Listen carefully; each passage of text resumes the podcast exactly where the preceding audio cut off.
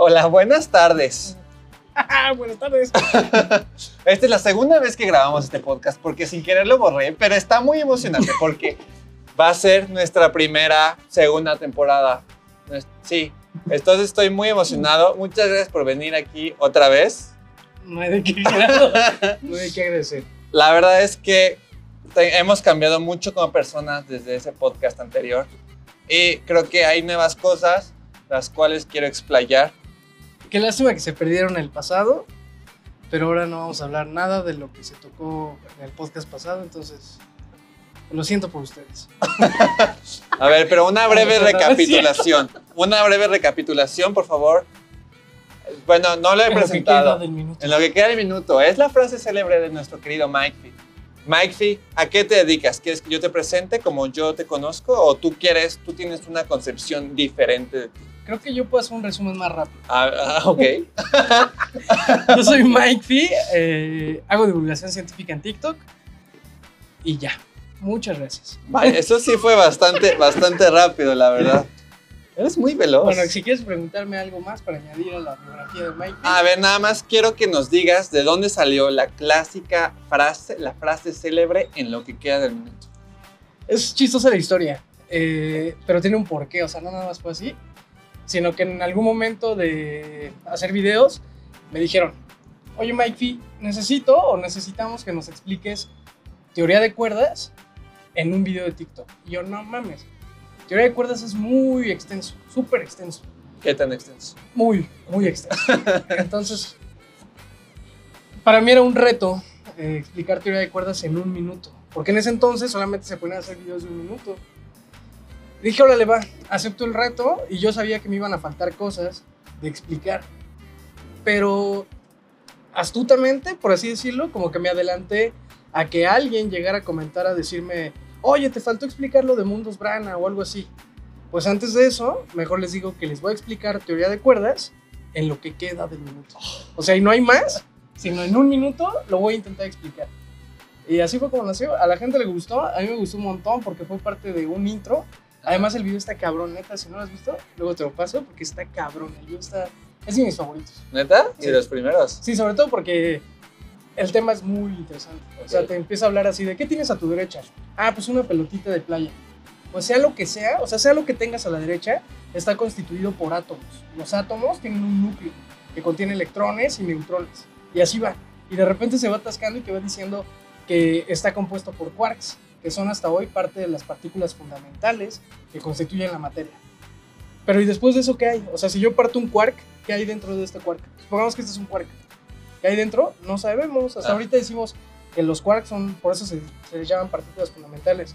Y teoría de cuerdas propone que estos quarks, estas pelotitas, están hechas de pequeños filamentos, de cuerdas que vibran. Y entonces ahí se pone bien interesante y bien loca la historia. Y salen un chingo de dimensiones y así. El video está muy bonito, ¿verdad? Es, de mis favoritos. Vamos a poner un enlace al video. si no sienten la presión de verlo. Oye, pero a ver, hacer los videos en lo que queda del minuto, ¿no te ha dado una especie de confrontación mental de que quieres hablar más, pero no puedes porque ya tu lema, ya tu, tu tagline es en lo que queda del minuto? ¿Qué crees que no? ¿No he sentido esa necesidad de, de decir más de un minuto? Eh, al principio sí, antes de que naciera lo que queda del minuto y eso yo decía, no mames, es que 60 segundos es nada. Sí, claro, más por un tema tan complejo, ¿no? Entonces, ajá, entonces yo decía, no, no puede ser, me falta. Y hacía mis guiones y se pasaban por 5 segundos. Y era así de, no mames, ¿y ahora qué le corto? ¿No? ¿Un artículo o qué le corto, güey? Ajá. ¿Un la, un con, un el? o algo así, ¿sabes? Inventabas tu idioma. Y entonces, este, después, ah, pues me acostumbré a escribir y ya tengo como cuántos renglones caben en, en una nota que escribo en un minuto. ¿Y cuántas palabras son en un minuto? Como No sé, güey. 200, creo. No Algo así. Creo que habría- son Sería 200. interesante un ejemplo interesante, ¿eh? Creo que son 200 las que puedes decir en un minuto. Oye, ¿y tu proceso de síntesis, cómo lo haces entonces? Ah, va, va pensado mucho a... A mí me gusta generar emociones. Ok. Me gusta muchísimo generar emociones. ¿Buenas o Y malas? creo que lo que sea, Ok. lo que sea es bueno, porque, eh, por ejemplo, a veces planteo escenarios hipotéticos en los que nos morimos todos, ¿no? Desde el inicio. Madre. Ajá. Y entonces es así de, ¿y si el campo magnético de la Tierra desapareciera en este instante, qué podría pasar? Y entonces dices, ah, pues, o sea, X, güey, el campo magnético, ¿qué, güey? No, nada más nos orienta las brújulas y así. Pero resulta que no, güey, que el campo magnético nos protege, por ejemplo, de, de la radiación del sol. Y esta radiación del sol nos podría causar, este, como son partículas de alta energía, nos podrían causar cáncer, podrían alterar nuestro ADN, cosas así. Este, nuestra atmósfera se, se escaparía, güey. Por, otra vez por lo mismo de estas tormentas solares y así, entonces nos quedaremos sin, sin, atmósfera en algún momento, no, no luego luego, pero en algún momento nos quedaremos sin atmósfera. Si no hay atmósfera, pues no hay oxígeno que respirar y valimos caca. Es algo tan insignificante que suena como un campo magnético, resulta en algo tan importante para nosotros. Y eso es a lo que voy. Me gusta encontrar estos escenarios en los que digo, a ver, este, vamos a contar una historia peligrosa, eh, escenarios hipotéticos y, al, fin y al cabo es lo que le encanta a la gente, ¿no? A la gente le encanta como hacer todo esto de las teorías de qué pasaría si, que, o sea, ¿por qué me hiciste esa cara? No, sí, me estaba riendo contigo. Ah. ¿Yo qué me quieres decir? No, sí, bueno, yo siento que, o sea, hay un punto donde incluso la ciencia llega a parecer como muy surreal, ¿no? Como muy, incluso parece magia. O yo, yo que no sé tanto, yo que me desconozco como un ignorante en el tema, a veces que veo tus videos, digo, no, es que esto ya parece casi, casi mágico. O sea, como que está eh, alejado de la realidad que yo tengo concebida. No sé Es que hay muchas cosas en física, sobre todo en física de frontera, que es la que se está estudiando actualmente, que escapa de nuestra imaginación totalmente. Por ejemplo, caso de esto, un ejemplo es este, la materia oscura o la energía oscura, ¿no? Son cosas que aún se siguen investigando para ver qué onda con la materia oscura, si es que existe o no las pruebas experimentales ahí están, pero hasta que no veamos y digamos, ah, mira, este es un cachito de materia oscura, no podemos decir que existe. Pero la materia oscura está muy loca, o está, como dices, fuera de nuestra imaginación. Sí, totalmente. Y, este, y pues sí, eso es lo bonito de la física de frontera. Todo esto de, de aceleradores de partículas, güey, ¿sabes? Está muy, muy chido. Oye, y en el podcast que iba a salir, habíamos tocado un tema que me encantó. La verdad es que era mi favorito, hasta hoy, porque este va a ser incluso mucho mejor. Pero tocábamos un tema, este, sobre todo de los, en cuanto a números, de cómo se sentía que un tema tan eh, alejado a lo que podría ser como, como de audiencia, o sea, me explico como eh, un tema tan de nicho como es la física, pueda verse reflejado en grandes audiencias. ¿Cómo, cómo, cómo te sientes tú con eso? Pues mira, ha sido un proceso, porque al inicio eh, yo siempre, voy a sonar todo pretencioso, pero no va con esa intención de verdad. Pero yo siempre dije que eh, si que mi divulgación científica, mi manera de hacer divulgación científica, tenía potencial para hacer uno, dos videos, tres videos virales. Okay. O sea, siempre dije, sí, sí puedo conseguir números, nada más necesito encontrar la fórmula. Ah, claro. Siempre tuve esa, esa seguridad, y no es pretensión, de verdad no es pretensión ¿Por qué? Porque la ciencia es muy interesante. Lo triste es que muchas veces no nos lo saben contar. Ese es el problema. El problema es que siempre nuestro, el ego de la persona que te lo cuenta, no lo digo en mal plan, trata de, de hacerte ver los temas complejos aún más complejos. Así de, no lo entiendes, güey, porque no, no eres lo suficientemente inteligente como yo, que lo estudio, para entenderlo. Entonces creo que eh, un poquito de humildad a las personitas que hacen divulgación científica, que hay muchas, mucha, persona, mucha gente que hace divulgación científica que se rifa, la neta. Este, pero sí, eso en general, comunicar ciencia es la parte importante para captar cabezas. ¿Por qué? Porque la ciencia es interesante ya por sí sola, güey. Sí, no, y, el storytelling que manejas creo que es justo esta mezcla entre lo tecnicismo al 100 de la, de la física con cosas cotidianas como incluso los memes o los chistes que, que maneja la chaviza, ¿no? La chaviza. Entonces siento que haces una mezcla muy padre en, en eso.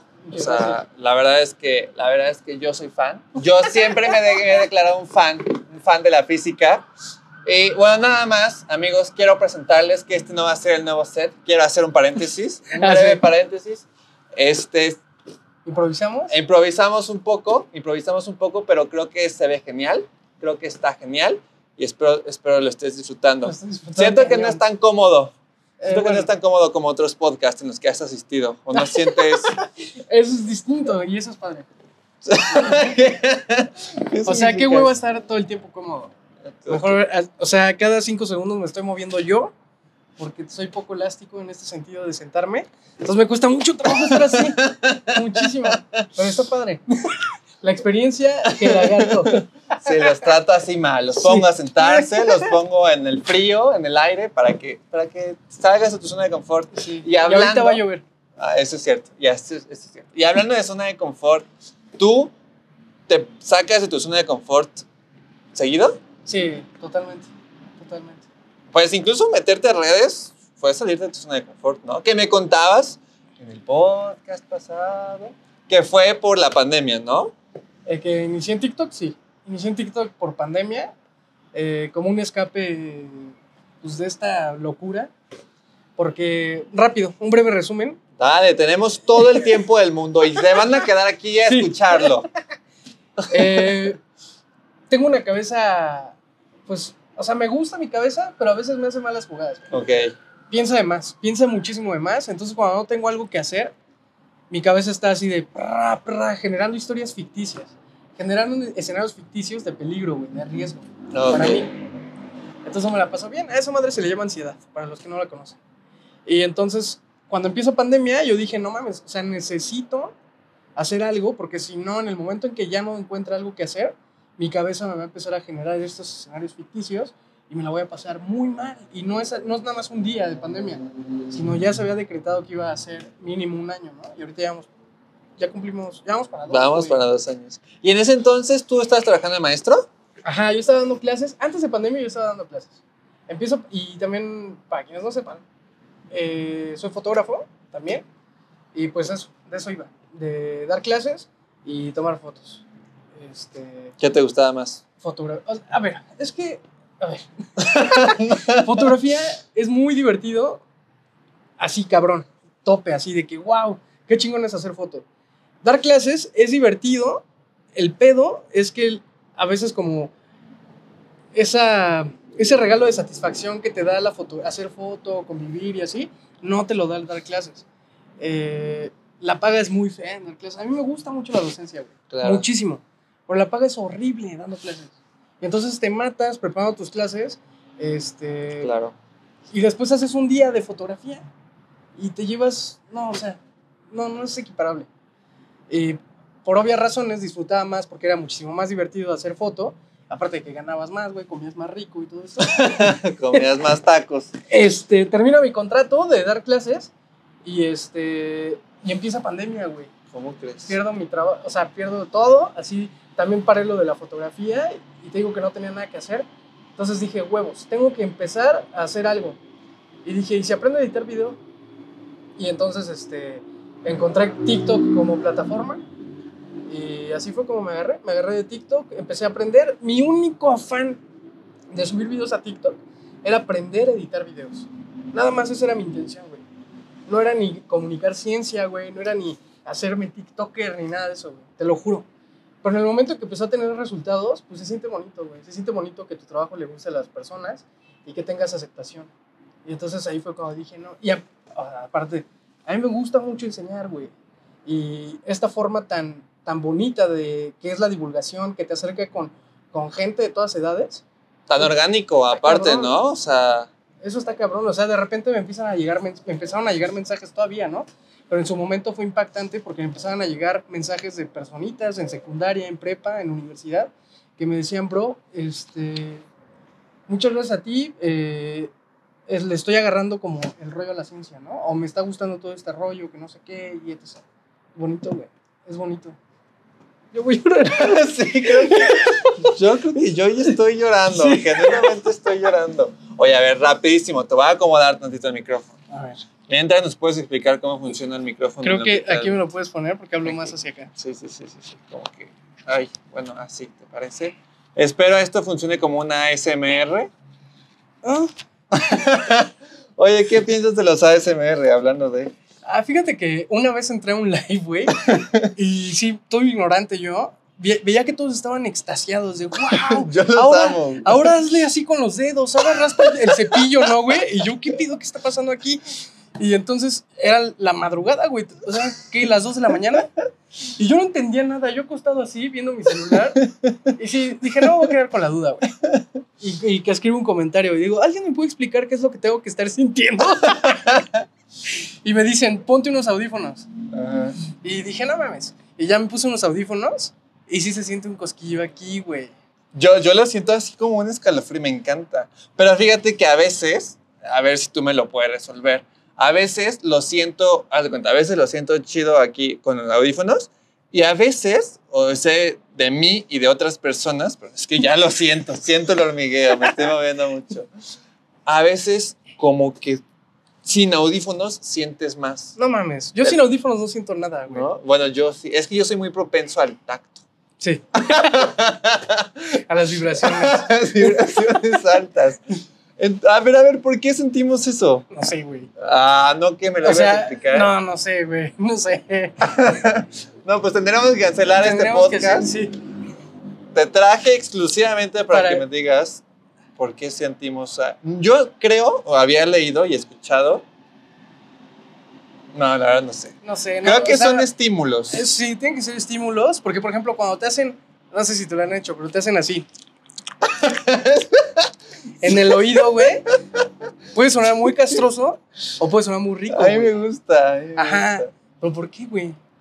Pues No, yo creo que hay unos receptores acá que tenemos que dicen, ¡ay! Y lo hacen mucho con crema de afeitar. Sí, y se le embarran al micrófono. Güey, es bien, ¿sabes? Conocí a un güey de, creo que es de Perú, un gordito, que su video, sus videos no son de ASMR, Ajá. son de él bailando y empezó a hacer ASMR. O sea, neta, no, estoy segurísimo que vi su primer live. Y este, y desde su primer live tiene 2100 espectadores todo el tiempo, güey. Pero así cabrón, güey. Pero, o sea, lo chistoso es que ya lleva quizá más de ocho meses haciendo ASMR y sus números, eh, porque yo soy un pinche fanático de los números. Ajá. Entonces mm, entré a su perfil y dije, este güey va a crecer en putiza. Ajá, Y me acuerdo que tenía como 280 mil seguidores. ajá. Y la última vez que lo vi, que habrá sido a- apenas unas semanas, tiene 350 mil, güey. Pero entonces no me explico. O sea, a la gente le gusta su ASMR, güey. Y ya, pero no lo siguen porque él no hace contenido de ASMR. Sí. Él hace contenido de bailes. Pasa, pasa mucho con el contenido que también he visto muchas dinámicas de esta gente que se ayuda a crecer. No sé si has visto, ¿cómo se llaman? Se llaman em, lives de como de crecimiento. O sea, una vez estaba ahí viendo en vivos y de la nada es un cuate que tiene un sombrero, ¿no lo has visto? Tiene un sombrero y tiene un set, la verdad, su set está padre, así como, como de serpentinas y así. Y está, vamos chicos, vamos. No mames. ¿No visto? Pero dice, o sea, dice, haz de cuenta que alguien Sigan a. Gelagarco. Haz de cuenta, o sea, haz de cuenta que digan, Y que lleguen los 80 mil. que dicen, ahora yo, pero haz de cuenta gente con, o sea, gente que apenas, que ni tal vez ni siquiera hace contenido, pero dice, ay, yo quiero que me sigan. Y entonces todos dicen, ay, vamos a seguir primero como tandas. Entonces raro, todos, güey. te seguimos a ti y entonces él está viendo y creo que la chava, si tú dices, ay, yo, le mandas un screenshot de tu perfil. Y entonces el cuate está apoyando y apoyando hasta que él vea que ya tienes la cantidad necesaria. Y de ahí ya van con el siguiente y así. Qué cagado. O sea, mira, está feo en el sentido como creador, porque esas personas te siguen porque él se los está pidiendo y porque es la dinámica. Pero eso no garantiza que cuando vean un video tuyo, güey, o que tu contenido les guste. Y ahí es cuando el algoritmo de TikTok, cuando les enseña un video a tu audiencia, a los que te le enseña, según lo que tengo entendido yo, es que le enseña tu video a una cantidad de tu Ajá, audiencia y a una cantidad arbitraria. Y dependiendo la interacción que tengan, lo siguen promocionando y así va evolucionando por niveles. Es lo que yo tengo entendido, güey. Entonces imagínate que, te- que le sale tu video a estas personas nuevas que te acaban de seguir y que no interactúen, güey, porque no saben ni quién Claro, eres. no, son seguidores Y fantasmas, no te bye. sirve de nada. Hasta te perjudica más lo que Totalmente, te pueda llegar a Totalmente. aumentar. Oye, y, o sea, ¿eres fan de los números a nivel con todos o contigo también? O sea, eh, eh, ¿números en redes te refieres? Eh, sí, sí, sí, sí. O sea, por ejemplo, me gusta mucho. No soy tan, tan Intenso. clavado, Ah, tan- sí, sí, sí, sí, tan intenso, pero sí tengo como ciertos números ya que digo, ah, bien. ¿Qué? Sí, ah, nueve. Números mágicos. un 7. Este, no, por ejemplo, tú, tú- tú sabes que eh, un video tuyo, si tiene, ah, ok. alcanza tantas interacciones en una hora, Sí. dices, ah, es un video que la va a romper. Sí, te emociona. Exactamente. Eso en mi, en mi experiencia eh, lo tengo como medio manejado, ¿no? O sea, y es triste, güey, es triste saber eso, porque empieza un- la hora de reproducción de tu video y si le empieza a ir mal, te le empiezas a pasar mal, güey. Yo, yo la verdad es que siento que es momento de rachas, lo de crecer en redes. O sea, te va bien, te va mal, te Ujú. bien. Pero bueno, personalmente a mí, cuando ya van dos semanas o tres semanas seguidas que me va mal, o sea, la ansiedad, yo la verdad prefiero separarme y alejarme. Y, y para mí es muy difícil meterme a ver esos videos o ese contenido, lo que sea que hago, y que siga estando mal. ¿Me explico? O sea, es difícil. yo no sé. Las redes son muy difíciles. sí. Y no lo entiendes hasta que lo vives, güey. Yo, yo era de las personas que decía, eh, güey, o sea, subía una foto hace mucho tiempo y alcanzaba, no sé, güey, un número, 20 likes. Y yo decía, chido, güey. Y la siguiente foto a lo mejor 30. Y me daba igual un 30 que un 20 o que un 10, ¿sabes? O sea, yo decía, pues X, güey. O sea, yo lo hago por mí, lo subo para mí. Claro. O cuando empiezas a hacer contenido para otras personas, güey, ese es el problema. Ese, ahí es donde empiezan el, juego de estas emociones de decir, puta, ¿qué, está, ¿qué estoy haciendo mal que la gente no, que a la gente no le está gustando, güey? claro. Y te empiezas a clavar con eso. Y es que aparte siento que muchos podríamos decir, no te preocupes, o sea, hay, buenos, hay días buenos y días malos, y como que parece que es como muy superficial la cuestión de métricas de likes y así, pero realmente si tú trabajas de esto, pues son las métricas que les vendes a las marcas, ¿no? O sea, es que muchas veces no, no pensamos en que, bueno, yo personalmente, yo quiero más likes o más vistas para poder vender más mi contenido. O sea, así lo pienso yo. Ajá, por ejemplo, yo en algún momento, y eso es en lo que estoy, en la compra de un micrófono, güey. Este, y justamente no. eh, yo pude haber comprado mi micrófono con mi dinero que yo ganaba de mi trabajo. Ajá. Pero dije, no, güey, estaría más chingón que yo comprara un micrófono chingón, pero del dinero que me generara TikTok. Entonces no lo voy a hacer hasta que TikTok me pague, o sea, no TikTok, estaría chido también, pero hasta que de redes yo saque el dinero para pagarme un micrófono. güey. O sea, lo haces como un eh, como una escalera, ¿no? Ajá, Estás y entonces estoy a nada, a nada, a nada de comprarme mi micrófono y eso va a ser, pues para mí va a ser, yo tengo un video contándole a la gente sobre mi micrófono y así. le tienes mucho amor Le tengo por lo mucho que veo. amor, güey. Le tengo mucho amor. Al audio, sobre todo. Le Ajá. agarré como mucho cariño al audio. Y, este, y entonces sí, una de mis metas a corto plazo, cortísimo plazo, es cambiar mi micrófono por algo más chido, pero otra vez, este, pues esto lo haces gracias de los números que alcanzas y todo esto. Si no tuvieras esos números, güey, las marcas no te voltean a ver. Y eso es lo difícil de ciencia, güey. Y me lo preguntaste en el otro podcast y en el otro podcast. Y en este podcast no me lo está preguntando, güey. Pero, o sea, las cuentas de divulgación, de educación, Ah, o sea, son muy- va para allá, lo prometo, iba para allá. son este muy difíciles de, de contactar con marcas, güey. Porque Claro. muchas veces, no lo digo en mal plan, pero muchas veces las marcas no voltean a ver a estos contenidos educativos porque no saben que tienen potencial para promocionar su marca. Porque no tienen esta mente creativa Claro. para adaptarla a, a, pues a, su, a su marca, güey, ¿no? Pero, por ejemplo, yo tengo muchas ideas, güey, con muchas marcas. Muchas, muchas ideas. Y, este, y ahora lo que estoy haciendo, a diferencia del podcast pasado, es que ya no estoy esperando a que las marcas me busquen. Ahora el- lo que estoy haciendo... Breve paréntesis.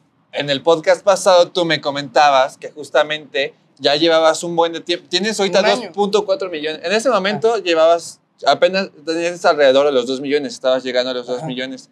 Y justamente decías que llevabas un año y no veías los frutos ya monetizados. O sea, no habías monetizado todo ese trabajo que te costó. Y ahorita me estás diciendo que ya. las cosas están cambiando. O sea, de unos meses para acá que grabamos el podcast que no salió. este, pues ya me movilicé y dije, a ver, güey, si la montaña no viene a ti, tú ve a ella. ¿O cómo va? Muévela, ¿no? No sé. Escálala, creo. La cambiamos, cambiamos la frase. Algo así, ¿no? O sea, que tú vayas a la montaña. Este, pues eso. Lo que empecé a hacer es decir, a ver, güey, si, si ellos no vienen a mí, tengo que yo ir con propuestas y es lo que estoy haciendo, güey. Entonces, este, ha ido bien. Por suerte ha ido bien, mejor de lo que es- esperaba, la neta. Eres un campeón. eres un campeón. ¡Cállate! Oye, pero a ver, antes de movernos de tema, porque me interesa un buen de eso que dijiste, este, o sea, justamente dijiste que la, no se ve, fija, no nos fijábamos mucho las personas y las marcas en el contenido de divulgación. Pero también eso te puede dar una ventaja competitiva muy grande, el ser de los pocos dentro de un área, ¿no? Dentro de un nicho, porque siento que justamente ahorita con las propuestas que me estás diciendo, o sea, que tienes muchas ideas, ¿sí? Creo que es más fácil porque tienes menos competencia a la hora de voltear tortilla, ¿no? O sea, Yo cuando- pensaría, ¿no? Suena bonito incluso. suena hasta hermoso. Sí. O sea, porque justamente si a ti se te ocurren buenas ideas y solo estás tú, y yo, o sea, me refiero, no Ah, solo sí, tú, entiendo. pero hay, hay mucha menos gente en tu rama de ciencia y divulgación científica, creo que es más fácil que te volteen a ver a ti y que el dinero que hay en estas marcas se vaya contigo. ¿Me explico? Porque no se reparten tantas personas, sino que dicen, ay, ¿quién está? Está el Mike Fee Y el Mike Fee. Te van a escuchar los otros. Te van a escuchar los No, no otros. es cierto. Hay mucha gente muy chida, güey. Sí, no. Y ahorita que he estado hablando contigo, al parecer hay más gente que habla de ciencia. Yo no lo sabría. Yo no sabría que hay más gente que habla de Sí, ciencia. pero sí hay más, güey. Hay mucha más gente hablando de ciencia. Hay muchísima. A Hay mí me, eh, me acaban de agregar un grupo de divulgadores. Científicos. Eh, sí, se- eh, perdón, perdona mi ignorancia. ¿Tengo que decir divulgador científico sí. O solo divulgador? Ah, como quieras. Yo les digo divulgadores. Y ya. este. Son un chingo, güey. No sé cuántos seamos, pero somos un buen. No nada más de física, hay de química, de. Hay un chingo de química. Un Mm. chingo. Y no me acuerdo qué más áreas. Pero sí, hay un montón de divulgadores. Eh, y la están haciendo, güey. Están haci- haciendo su caminito y eso está chido. Pero otra vez, lo que tienen que hacer. eh, ¿Y todos tenían el mismo problema que tú? ¿De qué? O sea, de que no monetizaban sus cosas. Yo creo que. De que no transformaban Sí. esta, este trabajo en... Sí, yo creo que. Sí, o sea, sí. Es que la educación es bien difícil. Que la volteen a ver para promocionar una marca, güey. Súper difícil. Y es triste, güey, porque tiene mucho potencial. Y te lo voy a demostrar, güey. Te lo voy a demostrar, te lo voy a demostrar. ¿Cómo? Próximamente. Ah, yo, de que ahorita. Sí, sí. Próximamente te voy a enseñar. Sí, no. Yo, yo, yo tengo mucha esperanza. Perdón que te interrumpa, No, pero de verdad no, yo tengo no. mucha esperanza. Eh, no sé si soy un poco egocéntrico, pero no lo creo, ¿eh? De verdad no lo creo. pero creo que tengo muy padres, ideas padrísimas que incluso involucran a otros divulgadores este, para desarrollarla juntos y vendérselas a las marcas. Tengo un amigo que es químico, que es estudiante de química, este, que se rifa muy cabrón y con él quiero hacer cosas increíbles, pero pues necesitamos ahora sí que hacer bien el proyecto Ajá. para, pues no, o sea, sería feo como llegar con una marca y decirles, mira, tenemos este proyecto. Y, que, digan, ¿y esto qué es? ¿No? Que no esté bien Y esta bola de Ajá, caca. Exactamente. Exacto, a eso me refiero.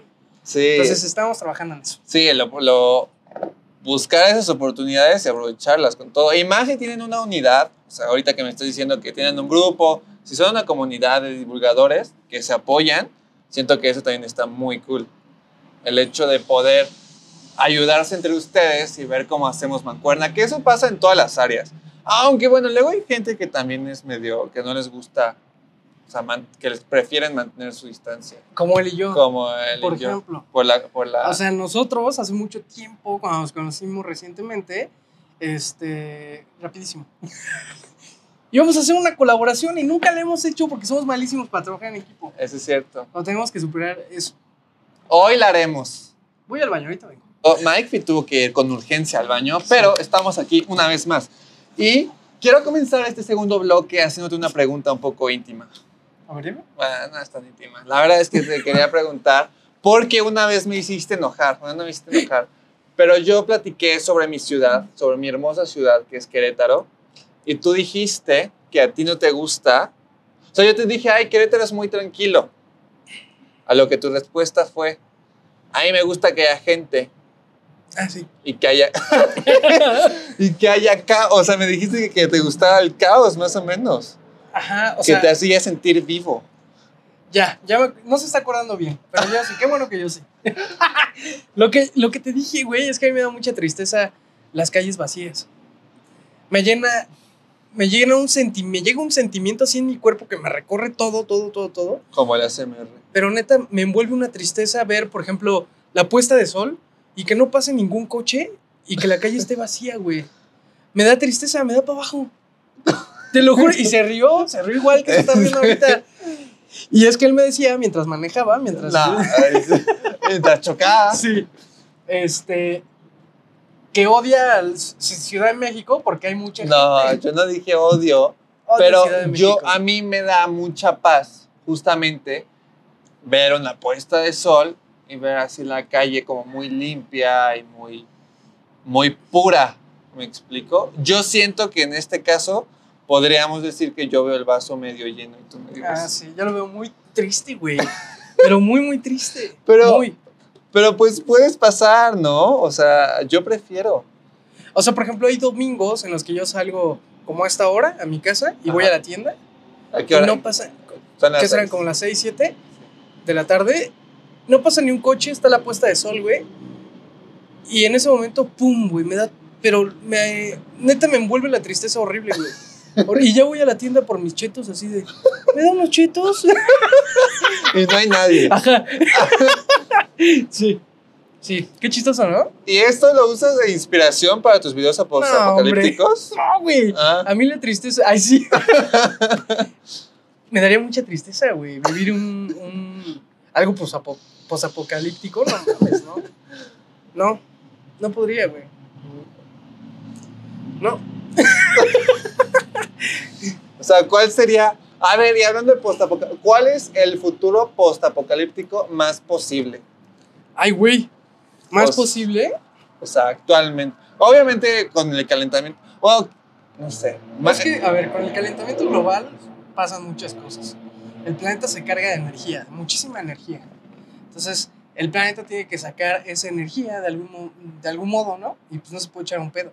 Entonces, lo que tiene que hacer, al tener tanta energía el planeta, lo que hace es que se generan terremotos, güey, hay huracanes, hay este, inundaciones, Que lo estamos empezando a ver, ¿no? no, o sea, hace mucho tiempo, cuando yo era un bebecito, yo me acuerdo que era muy raro escuchar lo de los huracanes, este, terremotos o cosas así. Y actualmente se escuchan muchísimas inundaciones, güey, que llueve durísimo de granizo, así, un granizo horrible, güey, y cosas feas, cosas feas. Y eso, pues es causa del calentamiento global. Y, va, y por ejemplo, si seguimos en ese punto, hay un tratado, no, no sé si se llama tratado, pero hay un acuerdo en el que eh, todos los países del mundo, o la mayoría, eh, Es hasta 2030, lo, que creo, quieren, ¿no? ajá, lo que quieren hacer es reducir el, como 2 grados Celsius el- la temperatura del planeta, ¿no? Para cierto, cierto año, 2030, por ejemplo. ¿Cómo se llama? ese? Pero vamos muy mal, güey. Sí, yo hace poco, justo hace poco me metí, porque en una, tarea- en una materia de responsabilidad social tenía que elegir uno de esos objetivos, ¿no? Y me acuerdo, ¿cómo me acuerdo? Porque era, elige uno de estos objetivos y di cómo tu carrera, en este caso yo estudio comunicación, puede ayudar a este, lograr este objetivo. Porque todos los son... Me voy a escuchar muy ignorante, pero este, esto es un acuerdo ajá, entre países de la ONU. ¿Sí hablamos del mismo? Sí, creo que sí. Una- uno entre países de la ONU para el 2030. Es que incluso creo que es 2025. más Ajá, bien. creo que ya estamos así al borde. Creo que justo era 2025 y eran 28 o eran alrededor de 28 objetivos. Y entonces yo estaba leyendo los objetivos y uno de ellos era acabar con la con la con la pobreza, ¿no? Otro era el, el calentamiento global, este y así. Y entonces yo estaba leyendo todos los objetivos y digo, ay, ¿en qué puedo ayudar? y entonces leía uno y decía, no, esto no lo vamos a lograr. Leía otro y tampoco. Y no, no logré ningún. O sea, ¿Y por eso te pusiste a recoger basura? pues de hecho, o sea, dije, dije, a ver, mi carrera comunicación, tengo que más bien concientizar que sucede, que lo estoy Ah, haciendo sí, mal güey. porque no me acuerdo exactamente el tratado. Una disculpa. Pero yo dije, ah, mi carrera puede ayudar de manera que concienticemos, que comuniquemos este problema y así. O sea, esto no es un spot, pero puede convertirse en un spot Claro, para ayudar supuesto. al medio ambiente. Pero a lo que me refiero es que justamente eh, faltaban como cuatro años y me acuerdo tener en mi cabeza, esto no lo Y estábamos muy lejos, güey, muy lejos. O sea, al año, por ejemplo, otra cosa es que se necesitan gastar, no sé, tantos recursos. ¿no? Al año. Y creo que no pasaba ni medio año y ya nos habíamos acabado los recursos que estaban destinados Nah, para, pues sí, sí, para sí. este año, güey. Está cabrón. Y con el. cabrón. y a ver, tú que eres físico. bueno, no creo que tenga nada que ver, pero yo me preocupo realmente mucho en el aspecto de que hubo un, hubo un momentum que tuvimos como sociedad, o sea, sé que no fue muy grande, pero sí hubo una especie de reflexión donde de todos, en todos lados veías sobre el medio ambiente y sobre necesitamos ponernos las pilas ya porque en 2030 esto es irremediable. Y luego llega la pandemia, ¿no? O sea, hablábamos Justo, de ¿no? plástico. Justo llegó la pandemia. Y entonces, exactamente. Y entonces el, el problema, el principal foco de atención fue la pandemia. Que ahora, Y cubrebocas. ese, eso es a lo que iba. Yo veo todas las cosas que son, o el plástico que ya estábamos deshaciéndonos de, se exponenció tres niveles. Entonces, Cabrón. yo veo que si vamos a comer, por ejemplo, en la panadería, me daban mis panes No mames, horrible. con De bolsas de plástico. De eso yo me quejaba muy con mi amigo. Tengo un amigo que le gusta mucho ¿Qué el es pan. panadero? No. sí. Oye, ya no metas ahí el pan. no, le gusta mucho el pan y entonces este, teníamos como una sesión de comer pan nosotros y platicábamos entre nosotros. Entonces era muy cagado porque salíamos en nuestra bici Ajá. y este o regresando de natación nos íbamos a comprar un pan a una panadería que está cerca de la casa y este y nos echamos un pan, güey, y, y platicábamos. Y cuando empezó pandemia, que estaba muy light todavía, empezaron a hacer eso. Del pan en, Del en pan bolsas de bolsas, plástico. Y mi amigo dejó de comprar pan. Porque Y, aparte era pan individual, o sea, cada Sí, güey, ¿qué panecito. Sí, sí, sí, sí. No, horrible. Y por eso mi amigo dejó de comprar pan en esa panadería. Porque dijo, no, es que no puede ser. Pero No. creo que se hizo que a fuerzas todos tenían que Ajá, tener sí, los sí, sí. Eso Pero, es lo triste, ¿no? ajá, porque ahora, pues estamos volviendo a, o sea, sé que nunca corregimos el problema del medio Pero ambiente. estábamos en el proceso de... Y pero creo que había mucha conciencia y ahorita la conciencia está más en ponte cubrebocas, que, o sea, está bien, yo lo entiendo, pero justamente se nos está olvidando que, de- entiendo que cada cubrebocas, de hecho, lo tendrías que desechar inmediato, a cada día, ¿no? Ajá. O sea, hay cubrebocas que se tienen que desechar al día, güey. Sí, Ah, está muy cabrón. Pero, por ejemplo, algo que yo neta digo, wow, qué chingón y qué triste que no me tocó a mí, es, es ser esa generación, porque nuestra generación fue el brinco de, de la... No, es que no. ¿Tu generación también? ¿De fue el brinco de sin wifi, güey, sin internet. Ah, Claro. Y todo este, este cambio tecnológico así, bla, bla. Bueno, o sea, nosotros empezamos a comprar todo. eh, nosotros íbamos a, a comprar las cosas a la tienda y así, ¿no? La generación atrás de nosotros está comprando todo en línea. Ah, sí, los nuevos. Y la generación que viene, güey, se dicen por ahí, y no lo veo tan errado, que se preocupa por el medio ambiente, güey. Sí, yo, yo sí lo creo. Yo veo muchos chavitos, pero de verdad chavitos, que están súper preocupados por el medio ambiente. Claro. Y digo, wow, y eso nunca sucedió en mi generación, güey, nunca. O sea, sí, había gente que se preocupa por el medio ambiente y así, pero pues nada más. Y ahora yo siento que están, pero cabronamente comprometidos con el ambiente y eso está chido, güey. Está bien cabrón cómo va cambiando las generaciones. Las generaciones, sí, nunca lo crees, ¿no? Como que hasta que ves a los de abajo, ya dices, ah, no, sí es Ay, cierto. güey. Sí, ya me estoy convirtiendo en papá. Sí, Sí, sin hijos, güey. Sí, ¿Qué es lo pero yo también creo que, que empieces a entender todo lo que decían tus, tus papás. Sí está cabrón, muy cabrón, muy, muy cabrón. Entonces, ese es el escenario más posible. Eh, sí, yo creo que sí. Algo pasará ahí. Y qué triste, güey. Ojalá y no. Ojalá y nos, nos estemos equivocando tú y yo. Te voy Sí. a cargar un poco de culpa también. No, discúlpame. Eh. Échamela. Pero ojalá y no. Ojalá y no suceda así. Es que es muy fuerte, es muy fuerte pensar que estamos en 2020, ¿no? 21. 21, 21. Que en- para el año 2100 va a cambiar todo, ¿estás de acuerdo? Sí. ¿Cómo supiste eso? Que entonces, pues matemáticas. Le calculé ahí. Le calculé ahí. Un cálculo rápido. Sí, totalmente, totalmente. Está cabrón, güey. Está cabrón. A ver qué, qué nos separa el, el, el destino, güey. Es que ya me puse triste. Yo también. Y aparte No, la calle pensar, está güey. sola, Ajá. güey, ya es atardecer. Y el sol. Ya solo nos queda estar tristes. No, pero a ver, hay que motivarnos. Y para motivarnos, cuéntame tu mayor satisfacción que has sentido el último año. Mayor satisfacción. En todo el año. Sí, te la puse difícil.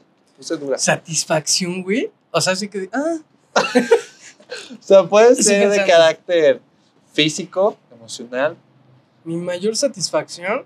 Sí, hace rato me dijiste, me daría un chorro de orgullo, de, de, sí, un chorro de orgullo poderme comprar mi micrófono con esto, con este dinero porque lo he trabajado, como que esta escalera. ¿Has sentido algo así este último año? Sí, tuve una satisfacción, pero rara, güey. ¿Por Muy qué? rara. Y a lo mejor no cuenta, pero sí me gustaría contarla. Claro. Porque tiene que ver con el micrófono. En algún momento me contactó una marca, que no voy a decir el nombre, tú sí la conoces porque te dije. Este. Y me dijo: Oye, Mike, hemos visto tus videos. Nos encantaría trabajar contigo. Y como vi la marca y todo, dije: No mames. Sí. Porque yo dije: O sea, aquí hay varo y también a lo mejor este, me pueden dar un sponsor de un micrófono, ¿no? Y dije: A huevo, qué chingón. Y entonces este, les contesté el correo me acuerdo que lo contesté con muchísima alegría, güey.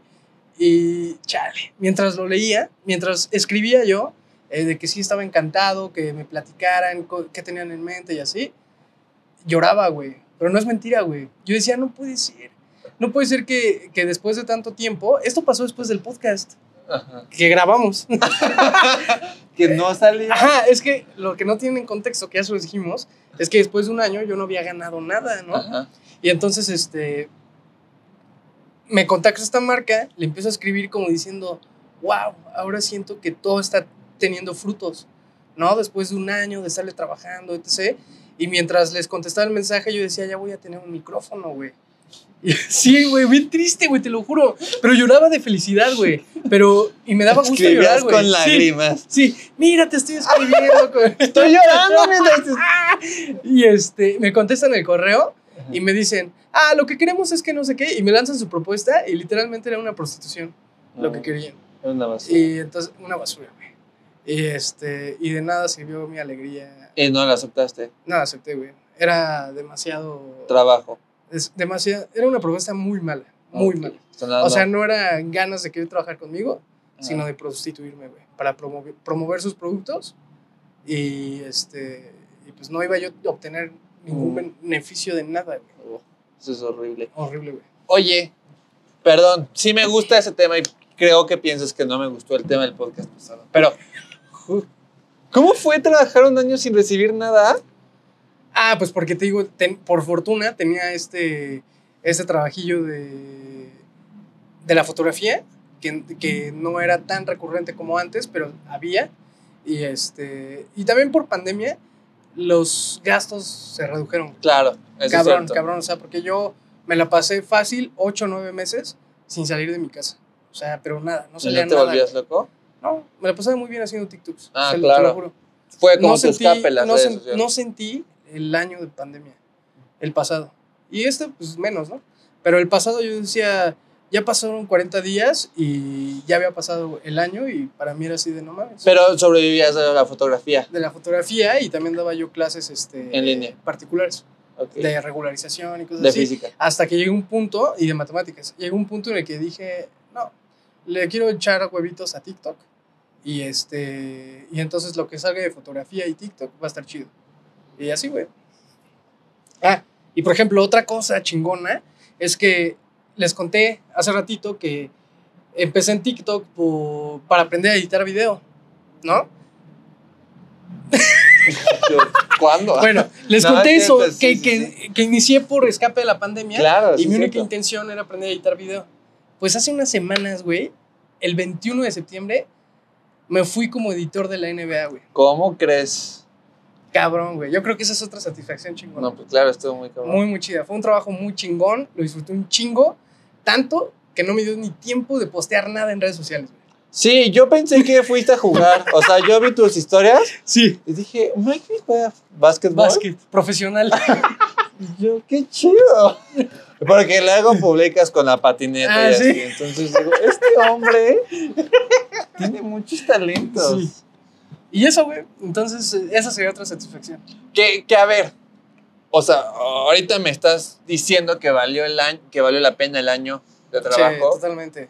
O sea, sí tuve muchos, muchos, este, bajones de oportunidades laborales, pero más que oportunidades eran aprovechamientos, güey. claro. Y tú lo sabes, seguramente. Y en algún momento yo dije, no mames, o sea, perdón. No, no, no, ya, te disculpas, ahorita ya que este video ya está desmonetizado totalmente. Este, en algún momento dije, ¿qué onda? Ya va un año y no ha sucedido nada de lo que la gente cuenta, güey. O sea, hay Claro. gente. que- sí, güey, que dice, voy a dejar de estudiar porque esto está pasando muy cabrón. Y yo así de, güey, yo tengo 2.4 millones y no está sucediendo nada de lo que están diciendo. Sí, ahí, o sea, sí, totalmente. aquí, ¿qué está pasando? A mí me ha pasado totalmente, yo también. Yo, yo siempre he dicho, no, es que cuando llegan los seguidores que ellos, y luego llego y pues ellos ya son ricos, bro. Y qué chingón. Sí, no, claro. pero ojalá fue parejo para todos. Que, que ahí tiene que ver exactamente En la Ponerte tu truchas. contenido, güey. No, ¿Sientes? porque es muchísimo. Sí, obviamente. Pero o yo sea, eso yo lo he aprendido a lo largo de esta Del mundo. de TikTok. Ajá. Que dependiendo Sí. de cómo te vendas, es cómo te van a Es- eso es lo que yo creo. Entonces, es- por, justamente por eso es que es difícil vender un contenido educativo, güey. Porque las marcas dicen, bueno, ¿y yo qué chingados voy a estar haciendo un, un comercial, ¿no? Eh, de mi producto educativo, cuando puedo venderlo como una experiencia de vamos a abrir unas papitas y comérnoslas con los amigos jugando, ¿no? Es muchísimo más distinto, algo feliz, güey, que algo que alguien que te viene a hablar de otras cosas aburridas, porque no son aburridas, güey. No son aburridas. No lo es. Se los prometo. Pero a ver, es que yo aquí difiero. Bueno, no, no, no A difiero. ver, Yo estoy, esto se va a poner bueno. yo estoy de acuerdo, pero también considero que hoy en día vivimos en un mundo donde si bien el entretenimiento está todo lo que da y está consumiéndote a cada rato con tu celular, con lo que quieras, también considero que este es el momento clave donde todos los que tengan ideas pueden ser escuchadas. Realmente, y realmente lo comentaba en otro podcast, pero realmente este es el año o el momento de la vida donde es más fácil seguir tus sueños a comparación de cualquier Ah, sí, sí, sí, otro año en la historia. Y con el contenido educativo, creo que pasa algo similar en el aspecto de que la responsabilidad social o algunas empresas ya lo están empezando a adoptar, algunas marcas y creo que es- estamos ya en la transición de, madres, es que sí, sí es cierto. Y creo que va a haber un punto donde sea obligación que tengas que aportar valor, en, aunque sea algo. O sea, creo que hasta va a estar regulado en algún punto. No creo que muy cerca. Pero creo que No, sí te vamos, entiendo. creo que, ajá, creo que el, está chido, el valor está, está haciéndose presente y cada vez la gente es más crítica. También hay de todo. O sea, también conforme va creciendo esta rama de, de educación, por así decirlo, o algún tipo de valor, creo que también crece otra rama de entretenimiento superficial y banal, pero creo que también está bien variar entre las dos. Sí, y cuando logres que tu contenido sea tanto entretenido como, como educativo, como lo habíamos dicho contigo al principio, creo que esa es la clave. Porque te adelantas justamente a esto de esperarte que las marcas empiecen a pensar en el valor.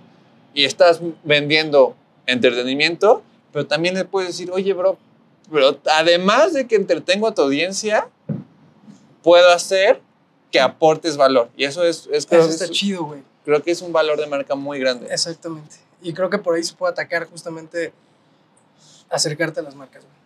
Ahí está el truco. Totalmente. Totalmente. Sí. Sí, sí, sí. No, es que estuvo muy perso, cabrón. esto. Estuvo- tu aportación fue clave, güey. Fue clave atinada, atinada. Perdón, es que me cansé después de eso. Me cansé después de eso. Yo creo que lo vamos a dejar por aquí, Ujú. ¿no?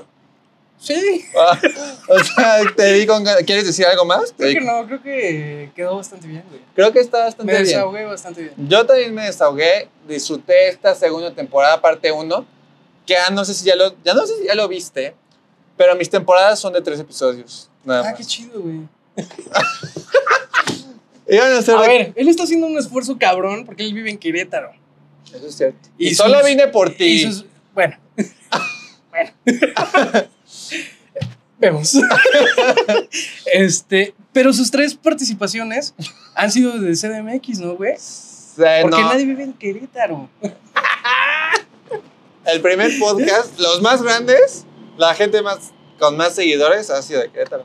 No mames, ¿quién? Pues ah, Néstor y... Néstor y Fer Bex Sí vi, sí vi ese episodio. fue el primer que, piloto. que, ajá, que les falló mucho el audio porque estaban aprendiendo. Muchas gracias, con permiso, perdón. es que me dijo Gerardo Velo y pues me lo eché todo. Padre, ¿eh? Casi vomito. No, a ver, pero quiero A ver, decirles desahógate, que desahógate. estamos mejorando.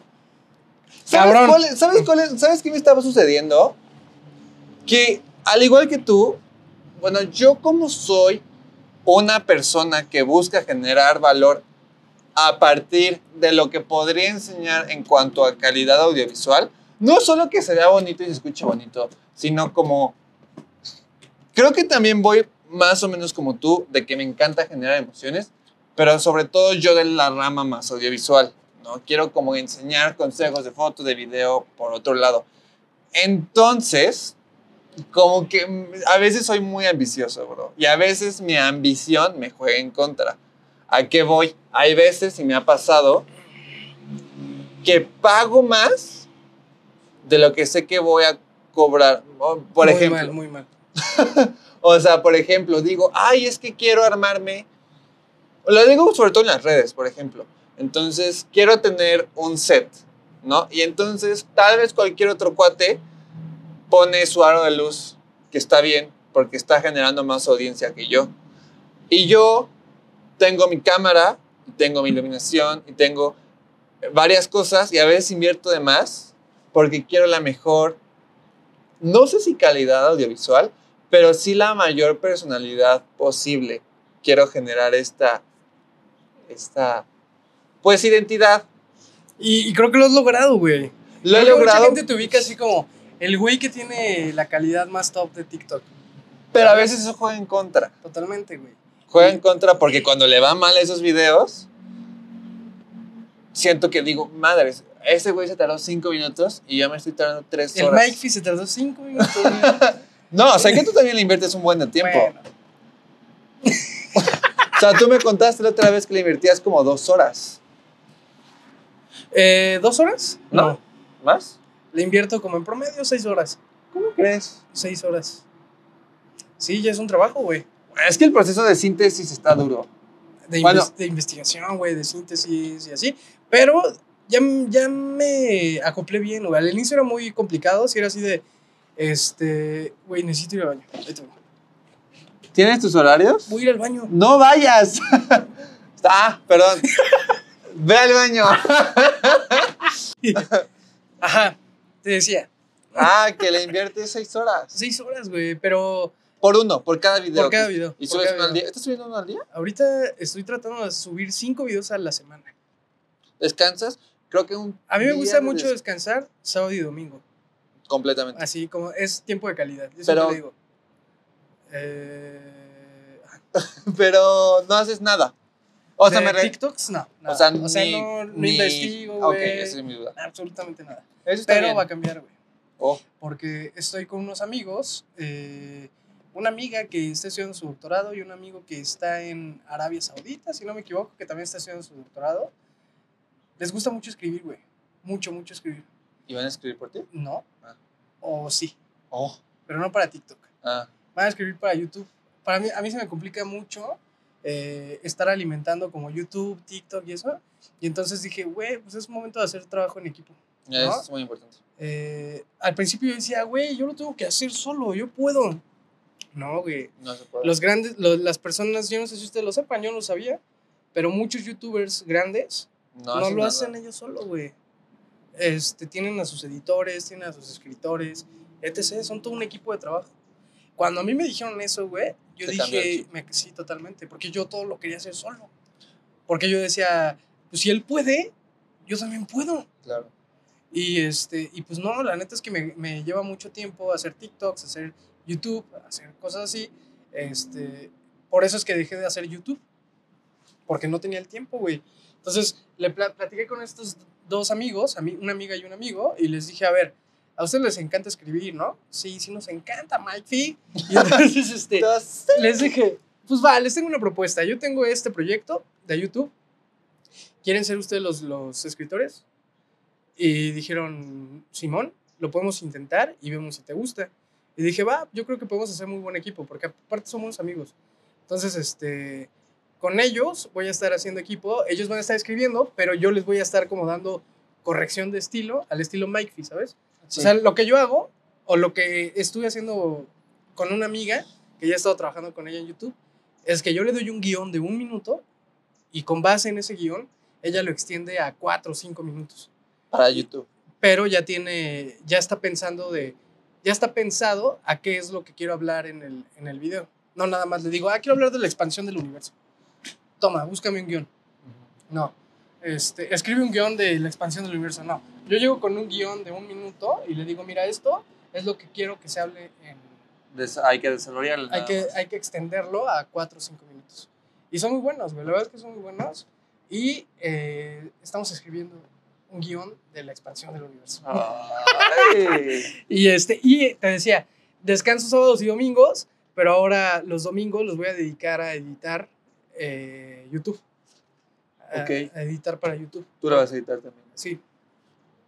¿Y Sí. ellos te van a pasar los guiones semanales? Ellos me van a pasar guiones semanales y yo voy a estar editando para YouTube cada domingo. Que este, Cada creo que este proceso que estás haciendo es súper, además de súper emocionante, o sea, está, hay mucha responsabilidad, ¿no? Sí, está cabrón. Creo que, pero creo que también está muy padre porque es esta, pues literal es, es delegar. Eh, Es como si fueras el gerente ya de una mini agencia de Ándale, pues contenido. sí, sí. Y creo que te va a ayudar muchísimo a mejorar tu calidad y contenido. Pero Sí, va a estar chido. Yo lo veo, lo veo muy esperanzador. yo quiero hacer algo así. Si alguien quiere editar mis videos, sí. con mucho gusto. Y que este es un tema que tengo yo. Es Porque que yo sí. necesito que alguien edite mis videos, la neta. No puedo. Pero yo tengo un estilo muy particular y yo sí formo parte de la edición, mi personalidad y mi manera de contar las cosas. Claro. Y la verdad es que yo no podría decirte, ay, pon este aquí y este efecto que salga ¿Por qué aquí. para eso lo editas tú? Y para eso yo no sé aún cómo va a salir. Ah. Yo improviso mucho en la edición. Ah, O sea, yo hago mi video. Yo no tengo pensado nada. Yo hablo las cosas, yo hablo las... Yo me, me pongo enfrente de una tela verde, hablo todo y en la edición... Bueno, a veces sí digo, ay, puedo contar un mini gag, un mini chiste con esta situación, ¿no? Y ya me voy a... grabo esa pequeña situación. O sea, grabo, grabo todo mientras hablo, lo escucho y pienso cómo alimentarlo a través de pequeñas situaciones. Que mientras estoy diciendo esto, se vea tal situación.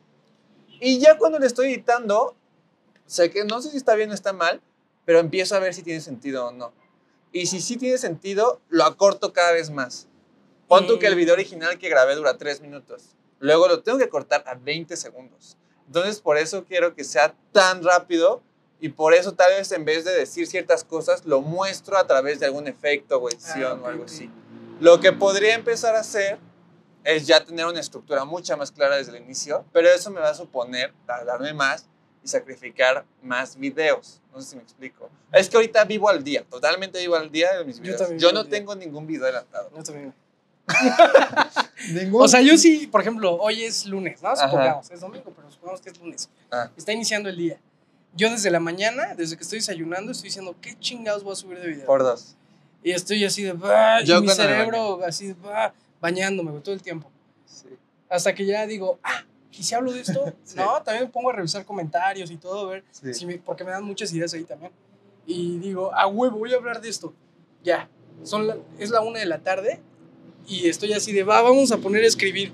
Me pongo a escribir y así. Ya hay veces que dan las 6 de la tarde y ya, este, ya no hago nada, güey. O sea, ya no subí video, porque ya Ah. no lo termino. Sí, me Y pasa entonces, este, si dan las 6, ahorita ya no. Ahorita, si dan las 6, sí me rifo todavía y lo alcanzo a sacar a las 8 de la noche. Pero si ya son las 7, digo, no, ya este video ya no lo alcanzo a hacer. igual. Me- me Y ya no lo hago. Lo Oh. cagado es que ya no lo hago. Oh, no, espérate, espérate. Ya no lo hago. siguiente. Ajá, ya no lo hago. Luego el día siguiente, güey. O sea, en lugar de terminarlo ahí y decir, bueno, ya lo tengo ya lo para tienes- mañana, Exacto. no, güey. Digo, no, ya le invertí mucho tiempo a esto, güey. Es demasiado tiempo. A veces digo, no, ya, ya estuvo bueno. Es que, a ver, a lo mejor tú piensas, güey, desde que te levantas estás haciendo videos. Pues sí, no, porque estoy pensando, estoy bla, bla, bla. Pero ya es un trabajo. Totalmente. O sea, ya lo ves como un trabajo y, Ujú. ajá, entonces creo que, yo creo que está muy bien, incluso ponerte horarios. Yo, yo me estoy despertando y mi novia no me lo, no me lo, no me lo acepta, pero yo me estoy despertando seis y media Uy, para hacer video. A las 7 ya, no a las 7 ya tengo que estar editando porque voy a la escuela.